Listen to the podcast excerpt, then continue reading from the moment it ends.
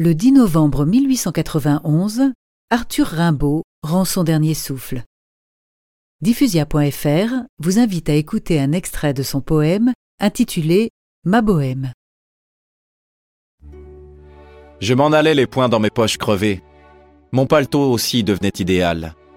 J'allais sous le ciel, muse, et j'étais ton féal. Oh là là, que d'amour splendide j'ai rêvé. Mon unique culotte avait un large trou. Petit poussé rêveur, j'égrenais dans ma course des rimes. Mon auberge était à la grande ours.